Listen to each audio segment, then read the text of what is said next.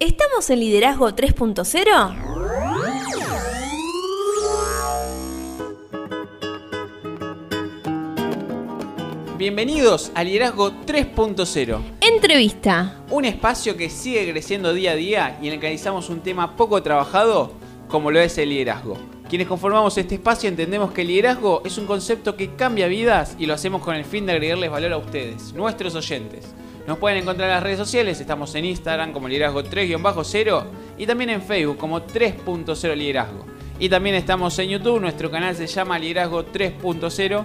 Suscríbanse y activen la campanita para que les lleguen las notificaciones. Mi nombre es Beto S, como siempre me acompaña Lorena Gestos. ¿Cómo estás, Lore? Excelente, Beto, ¿vos? La verdad que muy bien, muy contento. Muy contentos estamos. Sí, la verdad que llega el segundo episodio de Liderazgo 3.0 entrevista. Sí, con un invitado de lujo. Invitado de lujo, le recordamos a nuestros oyentes que nuestro objetivo en este espacio es ver cómo impacta el liderazgo en otros contextos. Exacto. Para que vean que es transversal a toda la sociedad y lo podemos aplicar en cualquier cosa. Totalmente. ¿Y hoy con quién estuvimos hablando? Hoy estuvimos con Pablo Luque. Que si quieren saber quién es, los invitamos a escuchar la entrevista en la cual hablamos de algunas cuestiones como el cambio de paradigma de los arquitectos. Así es. Cómo era antes, cómo es, cómo es ahora. La arquitectura 3.0. arquitectura 3.0. Así la definimos nosotros. Exactamente, vimos la importancia de planificación. Tendríamos que armar un, un podcast de planificación. Sí, sí, pronto, pronto. De planificación, comunicación, Ya emociones. Y, ¿sabes qué? Nos dejó, cerramos el, la entrevista con una, pre- con una frase. Una de- frase, una gran dejó- frase. Una gran frase que nos dejó recalculando. Claro, siempre nos invita a pensar. Así que, Nos deja con más preguntas que respuestas, como decimos siempre. como siempre, así que no perdamos más tiempo, vamos a escucharla. Vamos. Seguimos el liderazgo 3.0 entrevista. Lore, como dijimos, hoy tenemos un invitado De lujo. de lujo. Como ya saben todos ustedes, en este liderazgo 3.0 entrevista, nosotros intentamos explicarles a todos que el liderazgo se puede ver en absolutamente todos los aspectos de la vida. Y hoy tenemos un lujo. La verdad que nosotros tenemos una alegría enorme de poder presentarlo a él, pero te cedo el honor. Lo vamos a presentar. Él se hace llamar como Pablo Luque, el arquitecto, papá full time y hace cosas de puta madre. Así lo define él. Nos presenta hoy acá en Liderazgo 3.0 y por qué no la arquitectura 3.0, el lado oscuro de la arquitectura. ¿Cómo estás, Pablo? ¿Cómo les va, chicos? ¿Cómo andan? Muy bien. Estamos gustosos de tenerte acá con nosotros hoy y de Bueno, compartir tu bueno. experiencia. Yo, yo también, muchas gracias por, por invitarme. y para mí me queda muy grande esto del liderazgo, pero gracias. No, pero vas a ver cómo el liderazgo en tu vida es transversal en todo en lo que haces. Bueno, bueno, ok. Yo estuve revisando un poco tus redes sociales. ¿Querés comentarnos por dónde la gente te puede encontrar? Y sí, nos pueden encontrar en Instagram en modo arqui, eh, también si no en modo arqui en YouTube, que no le doy tanta bola, pero eh, eh, Instagram es como donde ponemos toda la carne al asador. Bueno, yo estuve revisando todo lo que vos subiste. Y bueno, lo primero que me quiero centrar es en este cambio de paradigma que va teniendo la arquitectura o los arquitectos en la modernidad. ¿Nos podés comentar algo de eso? ¿Qué es este cambio que se está produciendo? Bueno, hoy, eh, eh, lo, que, lo que está pasando es que eh, empezamos a, por un lado con este tema de, la pandemia, que se ha acentuado muchísimo, pero empezamos a vivir el mundo de el teléfono. Estos dos deditos son los que más usamos, ¿no es cierto? Y, eh, a ver, se empiezan a, cambiar conceptos de qué era el éxito antes, qué es el éxito hoy, dónde quiero estar, dónde quiero hacer publicidad, cómo hacerla. Eh, créanme que hice bastantes cursos de marketing online, marketing offline, porque salí de la facultad y literalmente salís sin saber nada de todo esto. O sea, vos salís de la facu y te dicen, sabés hacer unas casas geniales, unos edificios que flotan en humedales, buenísimo, pero cuando tenés que ir a venderle un proyecto a un cliente, no, no, no sabés cómo arrancar, por dónde arrancar. eh, y, y el cliente te dice, pero vos me vas a cobrar estos dibujitos. Y, y, y- y sí, y porque, o sea, qué sé yo, trabajo de eso. Claro, y antes todos aspirábamos, todos los, los arquis, aspirábamos a figurar en alguna revista, en alguna revista grosa, la revista Suma Más, el Claro. Croquis, las de diseño. porque, claro, porque yo quería estar ahí, quería estar en el, que, que me llamen de revista Living y, que, y que te digan, ¿querés hacer una nota? Y vos decías, sí, quiero, ya me encanta. O sea, y, y hoy no sé, no sé si están así. Hoy empieza a pasar algo que eh, eh, se empieza a notar mucho una brecha entre los arquitectos dinosaurios de hace muchísimos años Me encanta ese término. es que, es que somos, somos, nosotros venimos preseteados como dinosaurios. Hay que hacer marketing, bueno, vamos a poner pancartas, vamos a hacer volantes, vamos- Ya está. no va más, Se no terminó. way. Hoy, yo lo hablé con, con, con- con la Negri, mi señora que también es arquitecta, eh, y lo hablamos muchas veces, yo quiero estar en el teléfono al alcance de todos. No, no quiero estar en una super revista que van a ver arquitectos. claro. Sí, sí, para- los arquitectos no me van a contratar.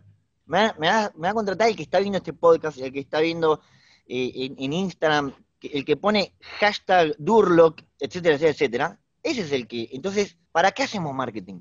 Claro. Para, ¿Qué para poder. el miedo en esta, en esta nueva era de la tecnología, de los medios de comunicación, de estar en el Instagram, en YouTube? ¿Qué rol juegan el, el miedo con esas personas que consideramos dinosaurios y aquellos que dicen, Enorme. bueno, vamos al todo o nada? un rol enorme, enorme, gigante, gigante. Yo tengo colegas, tengo colegas que son los putos amos, que son, vos decís, loco, pero este tipo tiene toda la data, es como el Díaz Dorado adentro de su cerebro, vos le preguntás y la respuesta es del libro perfecta, de- o sea, se sacó todo 10 en la facultad. Y la teoría la tenía No, no, no, y en la práctica es un crack. Ok, joya. Y, dice, no, no, yo me voy a actualizar también y me voy a, eh, me voy a abrir una red social. Entonces se abren un Instagram, se abren un Facebook, y te suben una foto de, una, están llenando una losa, y ponen hormigonando. La verdad que me seduciste, o sea, tengo una gana de que vengas a mi casa a hormigonarme todo. O decime algo más. Eh, pero vos ves el hormigón, y es un hormigón que es una delicia, es una cosa suavecita, ya se, ya sin- en la imagen lo ves y decís, tengo Claro. ganas de acariciarlo. Pero yo que lo entiendo. Claro. El que, el que no vive de esto, el que no se dedica a esto todos los días, vos me decís hormigonando. Buenísimo. Sabes que justamente hablando con Lore en el armado de, este, de esta entrevista, hablábamos justamente de esto de armar el paralelismo, o mejor dicho, nosotros vemos en vos mucho de lo que vemos en lo que nosotros intentamos transmitir en este espacio, que es el hecho de, nosotros dijimos, liderazgo 3.0 somos nosotros, y tranquilamente vos podrías ser un, re- un modelo a representar la arquitectura 3.0, porque justamente lo que vos estás planteando es este cambio de paradigma entre lo que es lo tradicional y lo nuevo. Liderazgo pasa eso, el liderazgo pasa, si vos hablas de liderazgo, te cruzás con gente que te dice, no, la verdad es que yo de liderazgo no entiendo nada, o líder es aquel que tiene una empresa, o aquel que eh, tiene, no sé, que tiene un millón de dólares. Y vos decís, no, pará, vos también sos líder, porque vos lo que haces es tomar decisiones absolutamente todos los días de tu vida, desde el momento que te levantás, ya tomás la decisión de levantarte. Totalmente. Y ahí es donde eh, nosotros revisando tu Instagram, porque te stalkeamos muchísimo para, para esta nota, nosotros, que era modo arqui, por el- si alguno se suma en este momento, se cuelga y demás, estamos hablando con Pablo Luque, arquitecto, arroba modo arqui, arroba modo arqui ok en YouTube, ¿no? Sí, señor. Y, y la frase que vos decías es que la arquitectura es el resultado de la pelea entre el modo de vivir y la moda de vivir. Y me pareció fabuloso cómo lo planteabas. Y cómo cambió todo y cómo cambió eh, tanto el liderazgo y cómo cambió también la arquitectura por esto que vos nos estás contando. Correcto. Y, y dijiste algo que está fantástico, Beto, que es no necesitas plata. Yo arranqué, les, les voy a contar una, una huevada tal vez. Arranqué el año pasado, 2000, pero fines del 2018 arranqué Instagram. Me abrí el perfil y vi una imagen y dije, bueno, compartir, como, como en Facebook. ¿Viste? Vos pones compartir y lo- se comparte. Claro. Y no se podía. Y yo, ¿qué, qué- cómo, ¿cómo que no se puede? ¿Qué? Y, ahí me cayó la ficha. ta, ta, ta, ta, ta, ta. Y dije, o, sea que todo lo que está acá, la gente, es contenido que va generando. Todos generan este contenido. Dije, no, no, no, yo no puedo. No, puedo, no, no me da el tiempo, olvídate. Pum, cerré, arranqué 2019. La primera publicación que hice estuve 40 minutos eligiendo la foto. Otros 40 minutos para escribir, diciendo, lo escribí y dije, no, no, esto está como muy serio. No, lo escribí, no, esto está como muy jodón. No, volví, dije, bueno, hashtag, eh, arroba, quise etiquetar a alguien, le puse hashtag. no, ¿Viste cuando haces todo mal? Pero dije, bueno, a ver, me recibí de arquitecto, tengo que poder con esto. Tengo que poder. Porque tampoco es que puede ser tan difícil. Claro. Entonces empecé. Y la primera publicación fue horrible. O sea, creo que tuvo dos me gusta. Eh, con tiempo empezó a sumar volumen, no sé por qué la gente me empezó a seguir, la verdad que no lo sé, pero sí me, me pasó algo muy loco que me empezaron a escribir colegas y, y che, qué bueno, que esto, aquello, y me empezaron a partir y, y- y- y- chicos, les juro por Dios, le di cero pesos a Instagram, cero, cero así. Y hoy, en un año de cuarentena, porque encima de este año fue todo cuarentena para nosotros, Sí. Claro. eh, yo viví de esto. Claro. No, no, no, o sea, a mí, en, en lo que va de la pandemia, hicimos 14 proyectos nuevos, de cero, de gente que, che, me gustó esto, qué sé yo, puedo hacer una, y hicimos un proyecto online, 14. ¿Así? Más así. Es un montón. Entonces, de nuevo, ¿hay que tener plata? No, hay que dedicarle tiempo, hay que estar. Claro. Y, y- totalmente. y, y esto de reescribirse, que lo digo todo el tiempo, es desaprender lo que tengo aprendido, sacar, dejarle espacio para el nuevo contenido y aprender, Es y aprender a nuevo, a- a aprender a, qué sé yo, eh, que, que hoy la- lo que es el marketing lo tenés que hacer en las redes, que tenés que estar encima todo el tiempo respondiendo los comentarios, que lleva un montón de tiempo, pero un montón de tiempo es 3, 4 horas por día, Claro.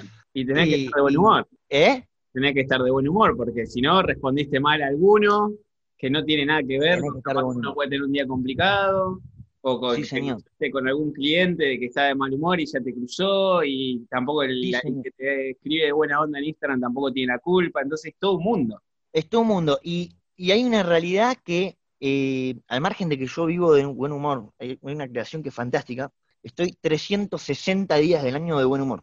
Eso es Entonces, hay cinco días en promedio, tipo, soy el señor de las estadísticas. ¿Este está el señor de los anillos? Sí. Como yo soy el señor de las estadísticas, hago estadísticas de todo.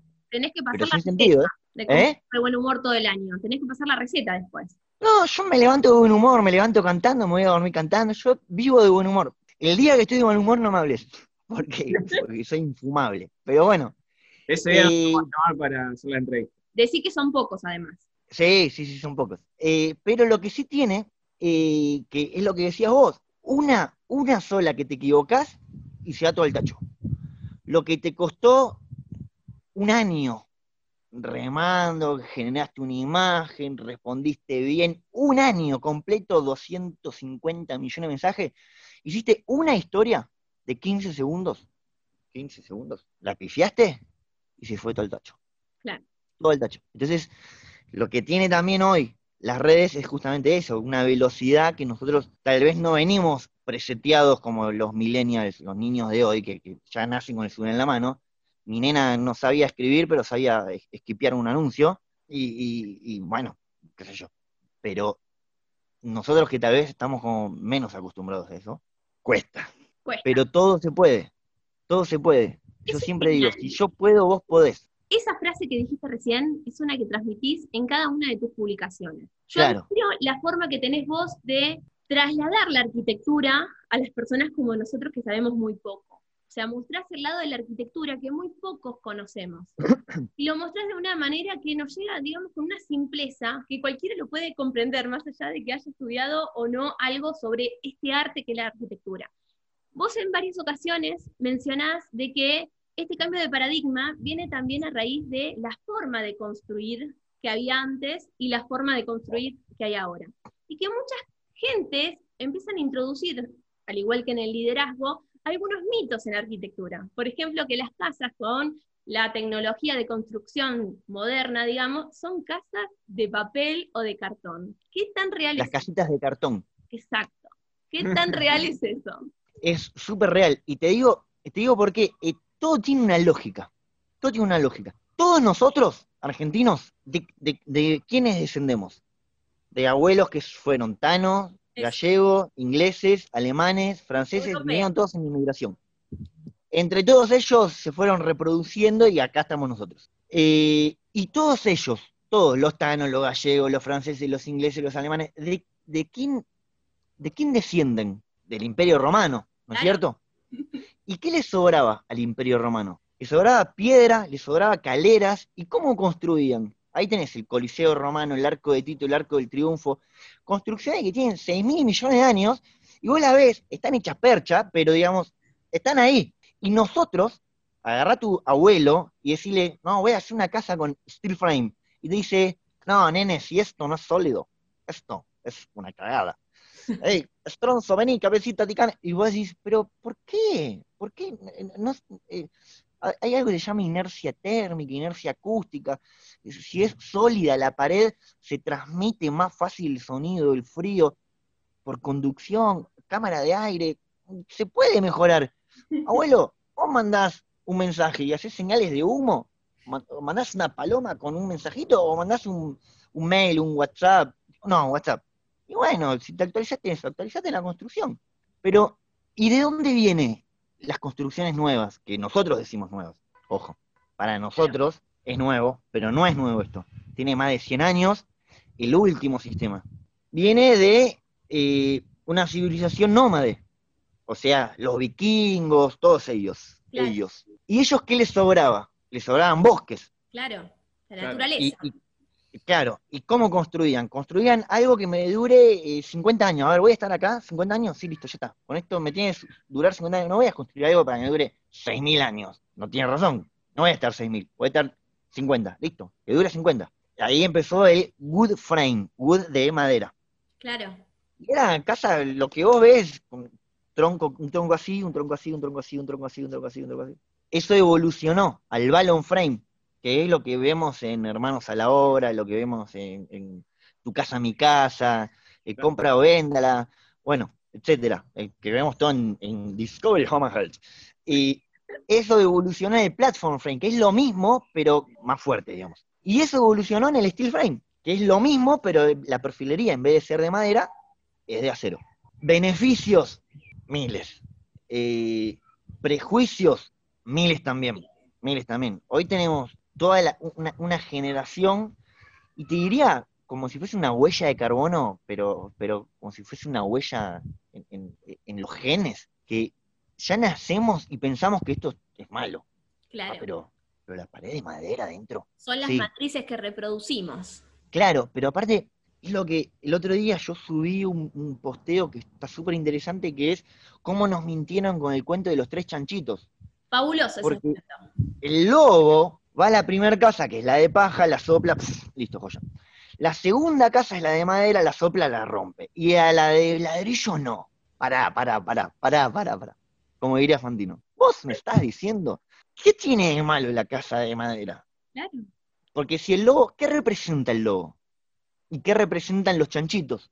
¿No? El chanchito que hace la casa de ladrillo, podríamos decir que viene a simbolizar el esfuerzo y, ser perseverante y no sé qué, y que vas a lograr ver tus metas con mucho esfuerzo, pero ¿por qué con la de madera no? Que es como una instancia intermedio. O sea, estudié arquitecto, pero en el medio si querías sacaba el título maestro mayor de obra. ¿Y qué? Y no, pero sabes menos. Ok. ¿Y te costó menos? Ok. Y la casa es una cagada. Ah, ahí no. Ahí ya no. Porque, chicos, acá vamos a los datos duros mayor inercia térmica, mayor inercia acústica, mayor eh, resistencia al fuego. Y como el, sistema es elástico y no es rígido, lo que supone también es que eh, absorbe mejor lo que sean movimientos sísmicos, que haga esto. Con lo cual, ante una vibración, no se te, no se te quiebra todo. O sea, tenés todos los pros. Es más barato y es más rápido. Claro. O sea, suponete que vos hoy tuvieses, no digo un crédito ilimitado, porque ilimitado no tiene nadie, pero súper holgado. Bueno, me voy a hacer una casa con sistema tradicional. ¿Cuánto vale? 600 dólares por metro cuadrado. Ok. Vamos a suponer 2.000 dólares. O sea, porque dale que va. Tengo súper olvidado. Listo, joya. En cuanto, con toda la plata junta, yo te doy toda la plata, Arqui. ¿Cuánto te haciéndome la casa? 18 meses. ¿Cómo 18 meses? Y sí, hay cosas que el cemento, el, el hormigón, tiene que fraguar, después tiene que desencofrar, después las paredes, revocar, esperar a que seque, después el enduido, esperar a que seque, después lijarlo. Y en el medio un quilombo, pasás. Y polvo, ruido, un quilombo, ¿no? Eh, o sea, de mínima 18 meses. Pero ponele que, ponele que se alineen todos los planetas, viene Thor, te ayuda a construir todo. Bueno, 12 meses. 12 meses. 12.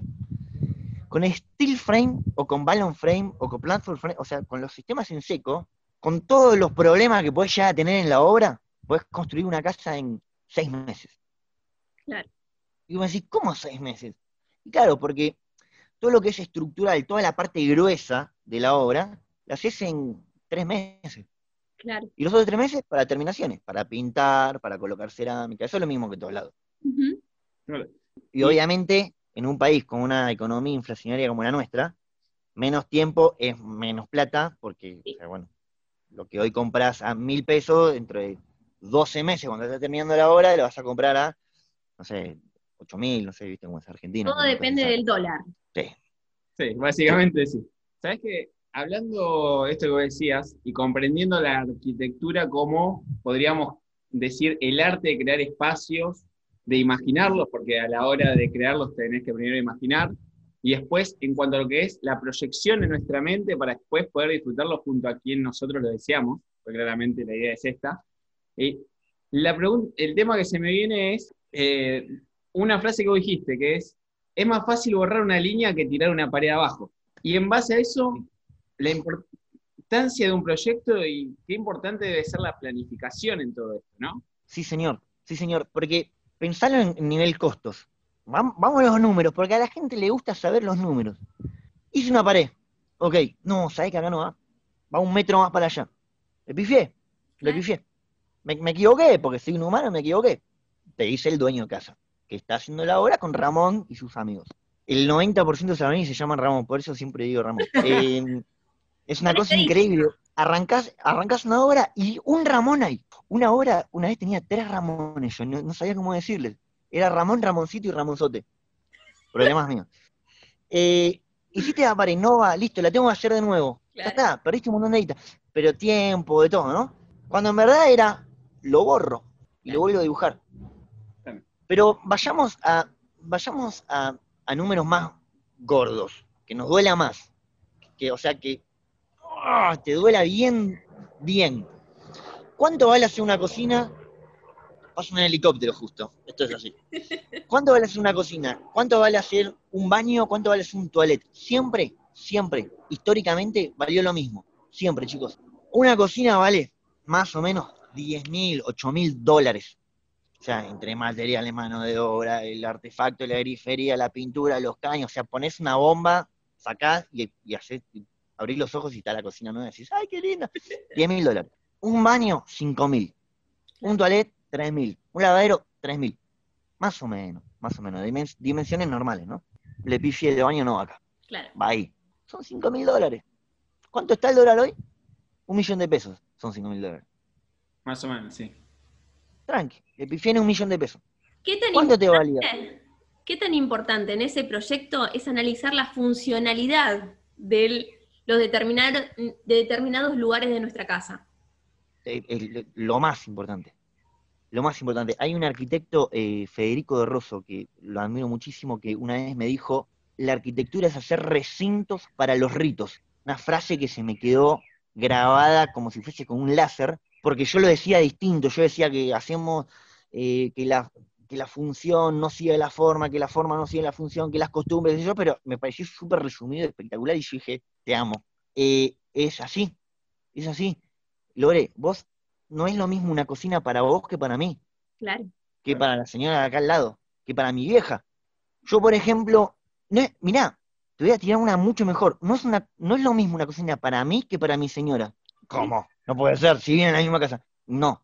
Yo soy de amasar. Yo amaso pizza, te amaso los ravioles. A mí me gusta cocinar, pero yo disfruto cocinar. Claro. ¿De que no? Entonces, Eh, a entonces- necesitar más espacio. Exacto. Igual eh, el que usa la cocina soy yo, así que la cocina es para mí. Pero Claro. digo, eh, en, en- en una casa hay que pensar todo. Una vez fui a ver un cliente a las 10 de la mañana y a las 12 estaba viendo otro cliente, en Lanús y en Avellaneda. No me olvido más de este ejemplo, era mamá, papá, hijo, y después mamá, papá, hijo, o hija, vamos a decirlo. Pero más o menos misma edad, más o menos mismo situación económica, social, qué sé yo, una casita normal. Y cuando veo a los primeros les digo, ¿ustedes son de reunirse? Sí, sí, sí, sí, nos reunimos bastante. ¿Y qué es bastante? Y cuando nos reunimos somos unas 40 personas. Ah, bastante. Ah, Un número. tranqui. Y eso es, sumamente, tu cumpleaños, el de ella, Navidad, Año Nuevo, ¿eh? No, no, no, eso es dos veces por mes de mínima. Wow. Ok, entonces necesitamos una cocina o un quincho o un estar, pero amplio, digamos, que se pueda amoldar a esto. Sí. Sí, la relación con la tele, con, o sea, con todo esto, eh, está ahí para que haga ruido. Ok, cuando voy a ver a la segunda familia, más o menos misma edad, papá, mamá, eran pibes de 30 y 40, si son de juntarse, no, no, no. Ok, y no son de juntarse porque no te gusta tu casa, porque la sentís chiquita, no, no, no, no. Pero son de ir, no, no, no, tampoco, tampoco. Ok, yo. Pero porque no, no, no, no, no, nosotros solo los tres acá, no queremos gente. Ok. Che, ¿y la relación con la tele y todo eso? Ah, sí, sí, vení, vení. Me muestra, tenía un cine en la casa, no sé lo que era esa tele. Era una tele que no sé, tendría 4 metros por 3, una cosa. Y yo pensé, esta tele vale tres veces mi vehículo. Pero cada cual tiene sus ritos. ¿Me Claro. explico? Entonces, para ese pibe, dije, necesitamos hacer un muro multimedia, pero un muro que ya venga con la tele incorporada, con espacio para, para la Play, para la Wii, porque aparte tenía varias consolas. Pibe, Claro. le da mucha importancia a eso. ¿Y a qué le das importancia a vos? O yo, o él, qué sé yo, cada cual le da importancia a lo que le gusta. Porque, en definitiva, ¿qué es la arquitectura? Es eso. Entonces, Cada cual vive como quiere. lo que podríamos decir es que a la hora de armar la casa, por decirlo de una manera, de cada uno, es lo mismo que cuando nosotros decimos que cada uno tiene que armar su propio perfil de liderazgo. Es a- al molde de cada persona y dependiendo los gustos, intereses, y muchas veces esos gustos e intereses van de la mano de la fortaleza de cada persona.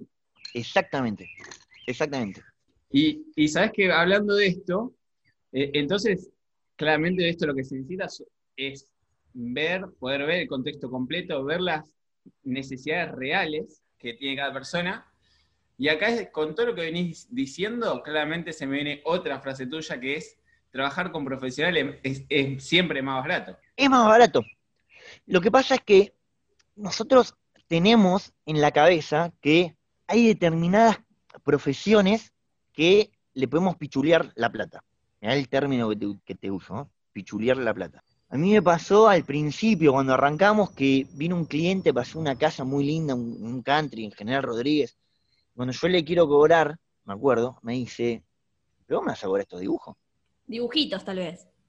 Sí, digo, o sea, porque, digamos, estudié para esto, ¿me sea, pero esto es tu carta de presentación, me dice. Y yo, muy, muy verde, muy pendex, ¿no? Digo, bueno, está bien, qué sé yo, me costaba un montón. Y, y hay una realidad. Después uno va como, como, como preseteándose para decir, bueno, a ver, al principio se habla de guita, cobrar el proyecto, cobrar la obra, cobrar esto, y listo, ya está. Eso para los profesionales. Pero, pero para el, para el resto de la sociedad que no son, digamos, profesionales de arquitectura, hay una realidad. Vos no vas al médico y le decís, doctor, yo quiero que me opere y que use este hilo número 3 de color verde, eh, de tal gramaje, tipo de seda, que, no estoy tirando fruta porque no sé un carajo de medicina, ¿eh? pero digamos, vos le vas al abogado y le decís, a mí me gustaría que cites la ley 9352, en la que hablamos de... No, porque vos vas a vos y decís, doctor, tengo un quilombo legal, me separé con mi germo, me quiere sacar todo, no sabés, y, y se lo dejás a él, ok, y al médico le Bueno, decís, el que, el que sabe. Doctor, me duele acá, en la rodilla, ok, ¿qué hiciste? Hice esto, esto, esto, y esto, listo, entonces vos le das la, la información, el, el señor profesional, que para algo estudia tantos años, hace un diagnóstico, y de ese diagnóstico después eh, proceden. Con los arquitectos pasa lo mismo. Claro. Arquitecto, quiero vivir yo un montón de veces cuando arranco una conversación, quiero hacer esto, esto, esto, esto. No, pará. ¿Cuántos son en la familia? Tres, cuatro, cinco. O, pará, tres. ¿Viene uno más? Sí, viene uno más. Ah, joya, listo, porque para eso es un gran dato. Sí, ¿cómo le gusta vivir esto y aquello? Bueno, entonces en función a eso, armemos un programa de necesidades y en función a eso empezamos a laburar. Pero es mucho más barato laburar con profesionales, porque supone minimizar errores, ¿no es cierto? Supone eh, no cometer el mismo error varias veces, porque esta pared no iba acá, ok, la volvés a hacer, ah, tampoco iba ahí, eh, pucha, dos veces le hiciste, dos veces te equivocaste con lo mismo, amigo. Sí, ah, te la regalan la plata vos, o sea, vos vas, vas así, llueve y llueve plata en tu casa, no sé cómo, a mí, a mí me duele hacer una pared tres veces. Eh, tengo que hacerla, mi terreno mide 40 por 10 por 40 por 10, ¿no es cierto? Ujú. La casa está en los primeros 10 por 10. Tengo que hacer 30 más 10 más 30 de medianera. No puedo, chicos, es un montón de guita. Por eso dejé crecer los árboles. Claro. Me pareció como mucho más barato y más lindo. ¿Qué Eh, pero importancia hay en esa proyección, en ese intercambio con la familia que vos intentás entender sus necesidades? La comunicación, ¿qué importancia tiene? ¿Cómo haces para que ese Enorme. otro comprenda lo- tu sabiduría con los intereses de él? una- es, es una, una importancia enorme. Y sabes que hay algo que es fantástico, que nosotros salimos preseteados al revés de la facultad, ¿no? Nosotros, cuando salimos de la facu, creemos que lo más importante es la innovación. Después la comunicación y por último, los bordes. Pero para el cliente es completamente al revés. Lo más importante son los bordes, después la comunicación y después la innovación. Es decir, viene el cliente y te dice, che, pero mira, yo te estoy dando 300 mil dólares. Ponele, ¿no? Tiene un número así, bien gordo. Y me vas a dejar ese bordecito así. Mira, mira lo que es ese zócalo. Pero chabón, yo te estoy haciendo una casa que está flotando en el aire, está flotando literalmente, ¿entendés? es una esfera y tiene agua abajo, no hay nada, o sea, está flotando, loco, está levitando, me jodés por un zócalo. Todo bien, pero ese zócalo así no me lo vas a dejar. Entonces, nosotros estamos como preseteados al revés. Claro. La comunicación pasa lo mismo. Pero escúchame, te respondí los mensajes, ya está, te los respondí. Punto. Se acabó. Eh, Así venimos, salimos de la facultad. Cuando en realidad el cliente después te dice, pero escuchame una cosa, Arqui. Yo te mandé tres mensajes, me los respondiste los tres al otro día. Mm, Me lo mandaste a las nueve de la noche, no sé, estoy comiendo. Pero es muy, muy, muy importante para la gente y para uno también como profesional poder entender que la comunicación es clave. Es clave para que, para que todo funcione. Estás editado, es como el aceite, es como el aceite en el motor, la comunicación. Exacto, Esa te gustó. me encantó. ¿Cómo te diste cuenta? Porque dije, la acabo de inventar esa, ¿eh? pero esa dije, esa le va a gustar a Lore. Es que ya cerrando esta primera parte, porque desglosamos, le informamos a los oyentes que desglosamos esta entrevista en dos, porque da para hablar muchísimo. Estamos hablando con Pablo Luque, arquitecto, modo Arqui en Instagram, OK en YouTube. Y para cerrar, te comento algo que salió en la charla 10 minutos antes de que nos conectemos. Lore me decía que ella estuvo en Roma y querés contarle vos lo que te pasó. Sí, primero que fascinada. Me encanta ir por la calle y ver la arquitectura de cada ciudad. Es como que cada ciudad tiene su impronta. Pero en. Roma me pasó algo muy particular. O sea, hay muchas ruinas. Yo no podía comprender que a esa gente le gustara construir tanto y destruir lo que construía tantas veces. De hecho, me cruzaba con gente que me comentaba que ya no quería hacer más construcción en su casa porque encontraba alguna ruina abajo y chau, te venía todo el gobierno y bueno. Sí, sí, sí, tremendo. Es tremendo. Roma, yo no podía comprender de que la esa sociedad le gustara tanto construir y desconstruir al mismo tiempo. Y eh, lo que pasa es que estamos hablando justo encima de Roma. Roma es como, es como Roma, ¿me entendés? O sea, si yo tengo que ir a un lugar en Europa, el primero que voy es a Roma, porque es Roma. Es, Es como, es, hermosa. es- es todo lo que está bien Roma, ¿me entendés? Y a mí me encanta. En Mi vieja, sitio encontrabas algo para mirar luego. no, es increíble. Mi vieja hace poco fue para allá, su primera vez que fue a Europa. Imagínate que mi vieja encima tiene un, un doctorado en historia. Uf, lo Y me dice, no sé por dónde arrancar. Y que yo le digo, no me preguntes a mí. No me preguntes a mí, porque yo te, yo te digo, anda acá, acá, acá, acá, acá. Todos los lugares que estudiaste en la facultad, ir a verlos. Te explota la cabeza, ¿no? Una cosa hermosa. Sabes que igual acá también tenemos muchos esos problemas, ¿no? Acá en Buenos Aires. Muchos túneles y, y, demás. Mira, pero eso que Cuando arrancás a hacer una construcción. ¿Eso ocurre en Ciudad de Buenos Aires? ¿O en la provincia también? Sí, en la provincia, en la parte más cercana a capital. Claro. Pero, por ejemplo, Avellaneda, por ahí. Eh, pero acá vos, por ejemplo, en, Ciudad de Buenos Aires, si empezás a comprarte un terreno, hacer las excavaciones para los pozos y descubriste un túnel, algo ahí subterráneo, sé yo, ya está acá. Literalmente, grupo inversor, o sea, cagaron todos, cagaron la fruta, como dice la abuela. Eh, te cae el, gobierno en la ciudad, te expropian el terreno, te dan tres mangos, te dicen, bueno, este terreno que vos compraste en 680 mil dólares y que hasta ahora vos gastaste, no sé, 300 más, o sea, gastaste casi un palo verde, toma, te doy 200 mil dólares. Claro. Me estás jodiendo.